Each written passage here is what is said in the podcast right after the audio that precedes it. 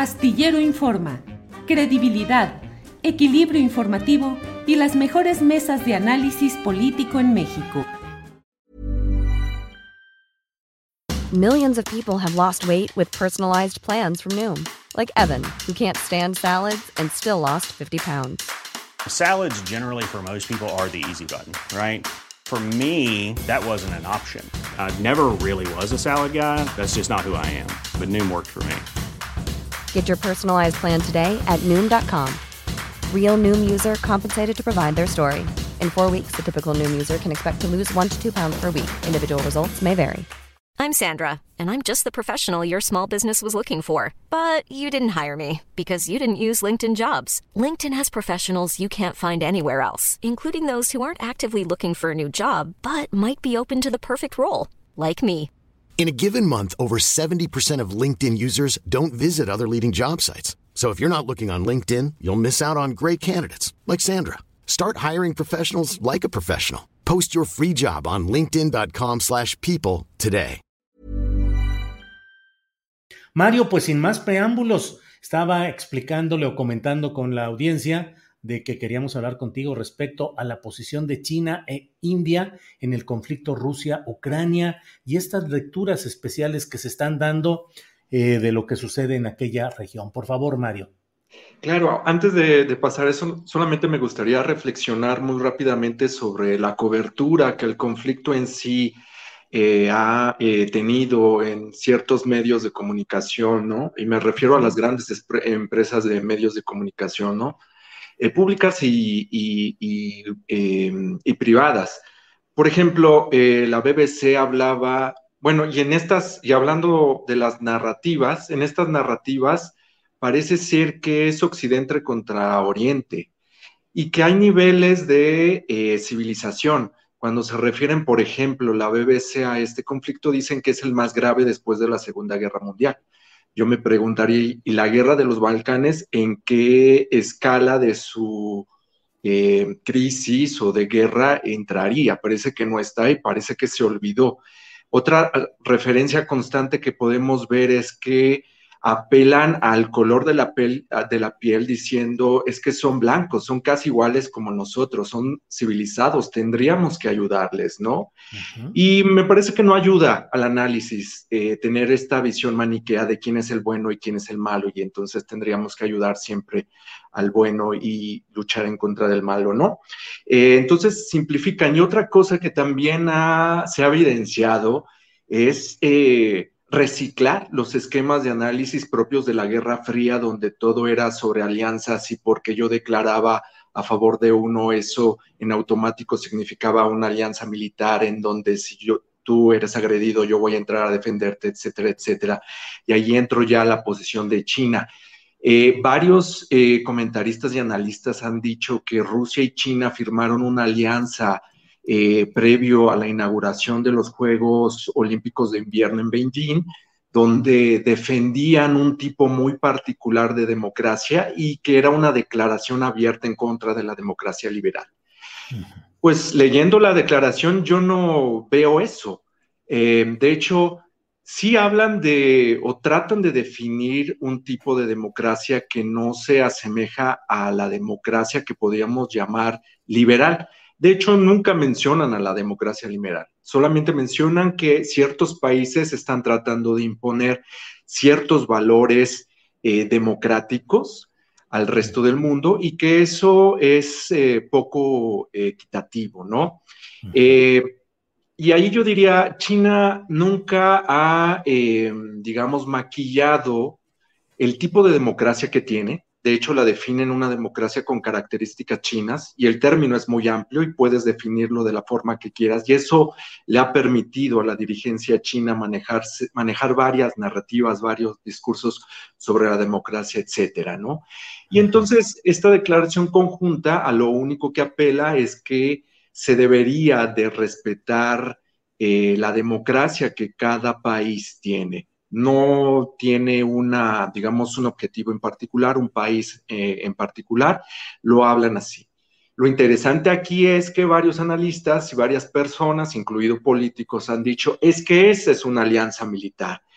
por esa declaración conjunta, China va a tener que entrar a defender a Rusia en caso de que el conflicto se agrave eh, a una manera exponencial. Y si vemos los discursos, están hablando de apoyar a, apoyar a Ucrania porque es la defensa de la democracia liberal. Yo ayer escuchaba eh, no solamente al entrevistado, eh, ayer que entrevistabas a este ideólogo argentino, sino también la mesa del lunes, si mal no me acuerdo, sobre esta guerra de narrativas y sobre todo tener en cuenta eh, quién es el presidente de Ucrania, eh, sus antecedentes y también la agenda que está, eh, digamos, defendiendo, pues antepuesta con la de Putin, me parece que no hay grandes diferencias. Y en este discurso nuevamente de que hay un avance comunista, como mi colega y que me antecedió habla, habla sobre esta amenaza, exacto, sobre la amenaza comunista, a mí me llama mucho la atención porque pareciera que China, es decir, sí es cierto que hay una, eh, China es una potencia económica, eh, aún no podemos decir que es una potencia militar, pero va en vías de eso, está desarrollando tecnología propia, etcétera, etcétera. Y es ahí donde estas derechas encuentran eh, digamos, un espacio para poder argumentar que hay un intento de China por imponer sus valores.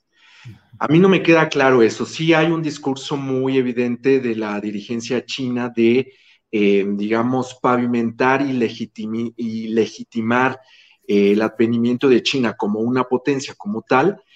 Y sí hablan de cierto legado cultural. Ahora, yo no leo eh, que se intenten establecer valores políticos chinos, cualquiera sea la definición de eso, ¿no? Sin embargo, entre, de nuevo, ciertos grupos políticos, ciertos analistas dicen que sí, es un, es un intento por China de imponerse.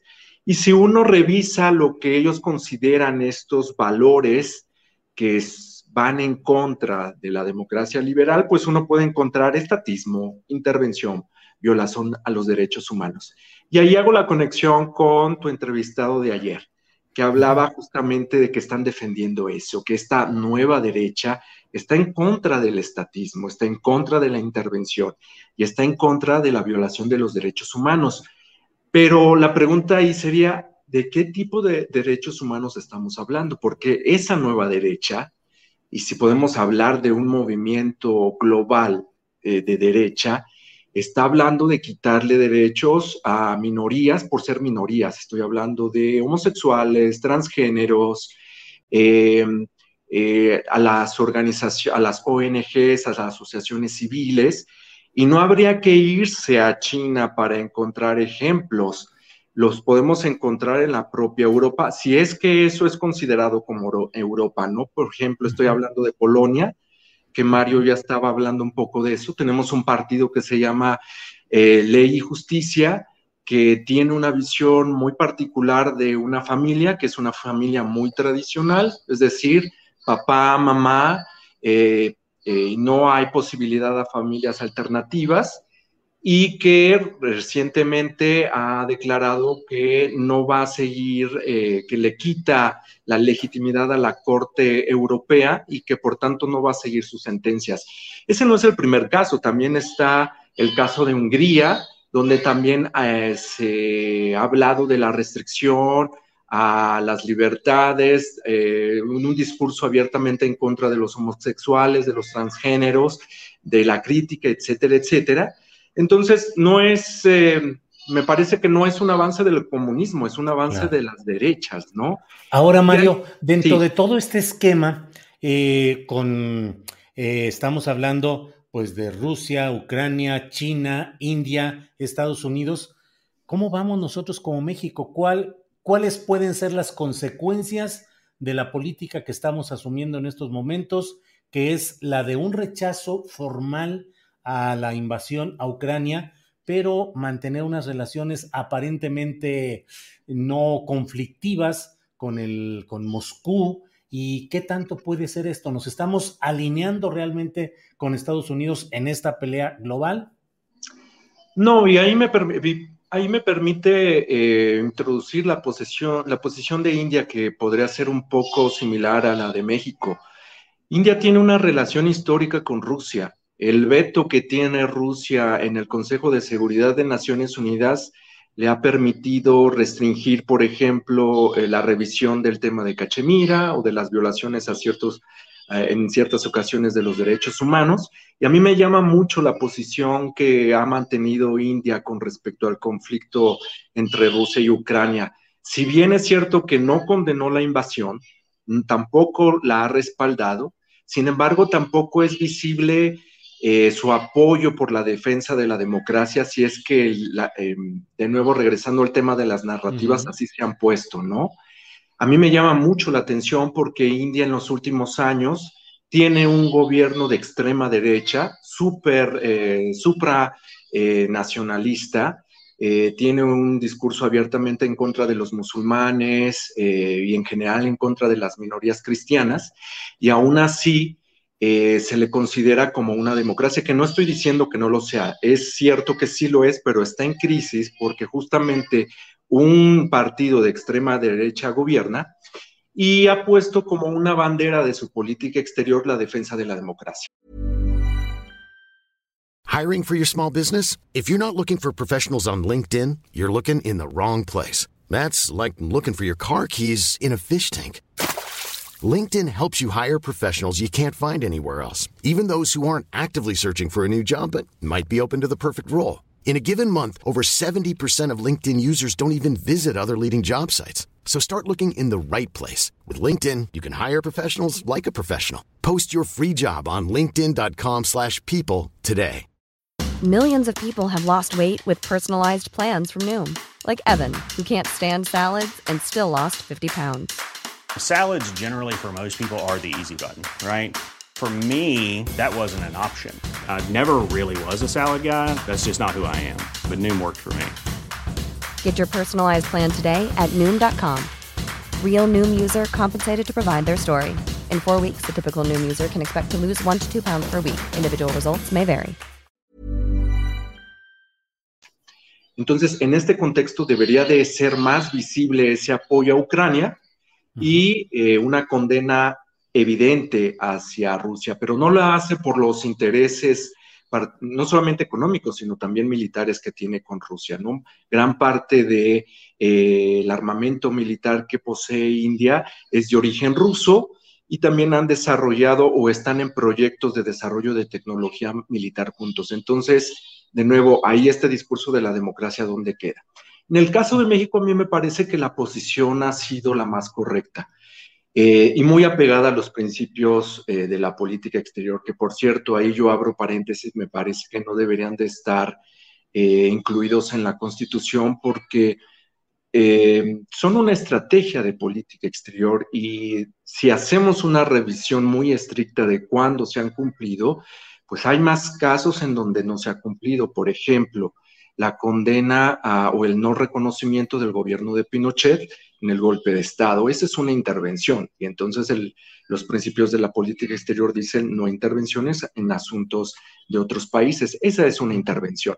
Entonces, esta posición que ha mantenido el, el, gobierno mexicano me parece que es la correcta. Es decir, sí condenó la invasión, porque además, desde mi punto de vista, es condenable el hecho de que eh, en aras de salvaguardar eh, la seguridad y la integridad del territorio invadas a otro, eh, desde cualquier punto de vista no es sostenible. Entonces, la política o la visión que ha seguido el gobierno mexicano me parece que es la correcta. Y a mí me llama de nuevo la atención la reacción de los grupos conservadores, o más que conservadores de la derecha, y apelando también a lo que decía ayer tu entrevistado, de que la gente de derecha se debería de asumir como tal y no sentirlo como un insulto, ¿no? Entonces, yo he visto eh, reacciones de grupos de derecha diciendo, es que el gobierno debería de ser, de ir más allá y sancionar a Rusia. Eso es intervención, y entonces estaríamos eh, violando los principios de la Constitución, ¿cierto?, sobre la política exterior de no intervenir en los asuntos internos de otro, de otro país. Eso es intervención. Entonces, ahora, Mario, eh, todo esto nos llevaría. Es correcta la posición. Perdón, perdón. Sí, sí, Mario. Perdón, sí es correcta la posición. No, no. Sí, eh, Mario, em, la realidad política, nuestra colindancia con Estados Unidos, la geopolítica aplastante, en este reacomodo mundial, puede terminar llevándonos a consolidar aún más la dependencia respecto a Estados Unidos? Es muy interesante la pregunta. Eh, el propio Andrés Manuel eh, hizo un llamado tal vez a eso, no solamente, no a la dependencia en sí con Estados Unidos, sino en la reunión o la reactivación del mecanismo del TEMEC, en la reunión con eh, Justin Trudeau, con, eh, con Biden, él mencionaba justamente, aunque no lo dijo con esos términos, pero se apelaba a una supuesta amenaza china en el sentido comercial. Es decir, la región está viviendo la avanzada de los productos chinos, por tanto, la mejor forma de contrarrestarlo sería eh, proponer una integración más robusta, aunque ahí sería con, eh, entre más que entre, comillas, una integración económica por, por todo lo que implica, no solamente en términos económicos, sino también en términos políticos. Por ejemplo, eh, una integración económica lleva a suponer la creación de una nueva identidad. Esa nueva identidad habría que anteponerla a otra identidad que México tiene, que es ser parte de América Latina. Eh, ¿Qué va a pasar con eso? ¿Qué va a pasar con el comercio? No solamente con el comercio, sino con la política con Brasil, con Argentina, con Chile, etcétera, etcétera. Lo que yo veo es que eh, este conflicto puede, ah, le puede permitir al gobierno eh, manipular la situación de forma tal que le permita, valga la redundancia, quedarse en el centro, sin tomar necesariamente posición a favor o en contra, que me parece es la mejor solución. Eh, y ahí retomaría otra vez el, conflicto entre Rusia y Ucrania y añadiría China. Creo que parte del conflicto tiene su origen en que Ucrania no supo mantener su neutralidad. Y, eh, muchos eh, analistas de derecha han dicho es que es la decisión soberana de Ucrania integrarse a la OTAN. Bueno, y de nuevo, ahí sí, eh, reciclando los análisis de la Guerra Fría, bueno, habrían, tendrían que haber defendido entonces la posición de Cuba con respecto a los misiles soviéticos. Era una decisión soberana del gobierno de Cuba instalarlos ahí y obviamente eh, tenían como fin, eh, digamos, proteger a los soviéticos o a la esfera soviética de la influencia de Estados Unidos. Esa es una decisión soberana. Sin embargo, ahí que se estaba jugando una posible neutralidad y sobre, y sobre todo la seguridad de Estados Unidos.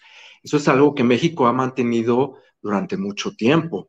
Imagínense que México se atreviera a hacer eso, a integrarse a una supuesta alianza militar cuyo objetivo es derrocar o estar en contra de Estados Unidos. Obviamente que habríamos vivido no solo uno, sino varios eh, golpes de Estado por gobiernos que apoyaran esa posición, ¿cierto?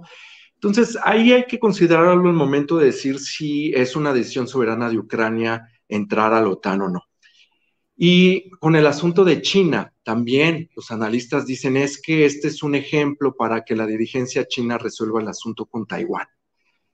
Yo creo que han sido más precavidos los gobiernos en Taiwán y particularmente esta de la presidenta que tenía un discurso abiertamente en contra de China y que ha tenido que, digamos, ponerlo en stand-by porque a mí me alertaría más, y ahí sí podríamos decir que habría una intervención china en Taiwán, si es que el gobierno taiwanés de manera deliberada declara su independencia.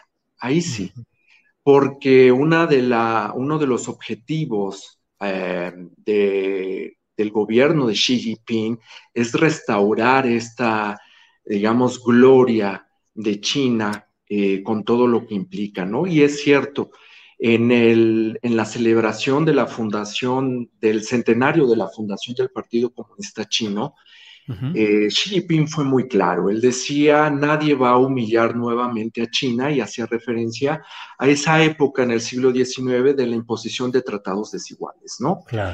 Eh, y ahí hay que tener en cuenta, pues sí, la reivindicación de, Taiwán como parte del territorio chino, desde el punto de vista de la dirigencia china es una provincia rebelde.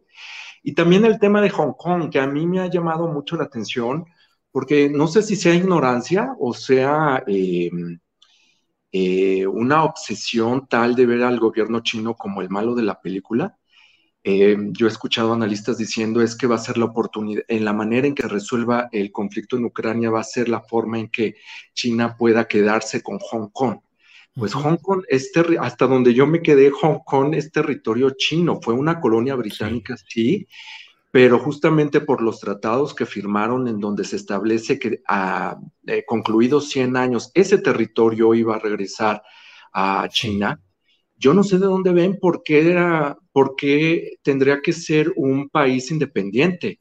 Y de nuevo haciendo uso de analogías, imagínense que Campeche hubiese sido una colonia británica y que en 100 años se tendría que reintegrar a México pero que se le tendría que dar el derecho a independizarse. Pero si es una colonia, es decir, es territorio que fue abstraído de China. Lo cierto es que en las negociaciones eh, que se establecieron para reintegrar a Hong Kong, que se eh, hicieron a, través de este modelo de una nación, dos sistemas, es cierto que se estableció que se iban a respetar las instituciones eh, hongkonesas, con ciertos límites. Por ejemplo, la Suprema Corte de Hong Kong no puede emitir sentencias que contravengan las de la Suprema Corte de Justicia de China. Otra cosa que sí es cierto es que eh, el sistema de representación y sobre todo el sistema de partidos se iba a mantener, sin embargo, iba a haber un filtro, que es lo que dio paso a esta protesta de la de, los paraguas recientemente, que estas protestas en contra no solamente de la ley, sino de que se empieza a aplicar este filtro, es decir, los hongkoneses siguen, siguen eligiendo a sus representantes, pero esos representantes pasan por un filtro, es decir, el gobierno central en Beijing decide quién puede presentarse como candidato. Sí. Bueno, Mario, pues ha sido muy interesante, digo, es muy interesante todo esto. Nos podemos pasar el programa completo con todos los detalles y los perfiles de lo que sucede en este tema, pero bueno, se nos agota el tiempo, Mario. Así es que muchas gracias por la plática, por todo lo que nos has aportado, Mario. Gracias. Muchas gracias por el tiempo y a ti. Por cierto, soy fan de, del programa y me da mucho gusto haber participado. Al contrario, nos da gusto que hayas estado con nosotros y seguiremos platicando sobre Hola, buenos días, mi pana. Buenos días, bienvenido a Sherwin Williams. ¡Ey! ¿Qué onda, compadre? ¿Qué onda? Ya tengo lista la pintura que ordenaste en el ProPlus app. Con más de 6.000 representantes en nuestras tiendas listos para atenderte en tu idioma y beneficios para contratistas que encontrarás en aliadopro.com. En Sherwin Williams somos el aliado del PRO.